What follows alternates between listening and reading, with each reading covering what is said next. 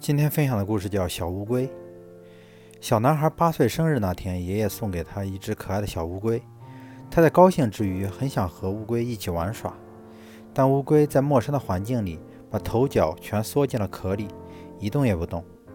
小男孩拿着铅笔去捅它，它还是纹丝不动。小男孩又着急，可又不知所措。爷爷看到小男孩这样，便走过来说：“来，我教你一个好的办法。”他让小男孩把小乌龟拿进屋里，放在暖和的壁炉旁。几分钟后，小乌龟便伸出它的头和脚，主动向小男孩爬过来。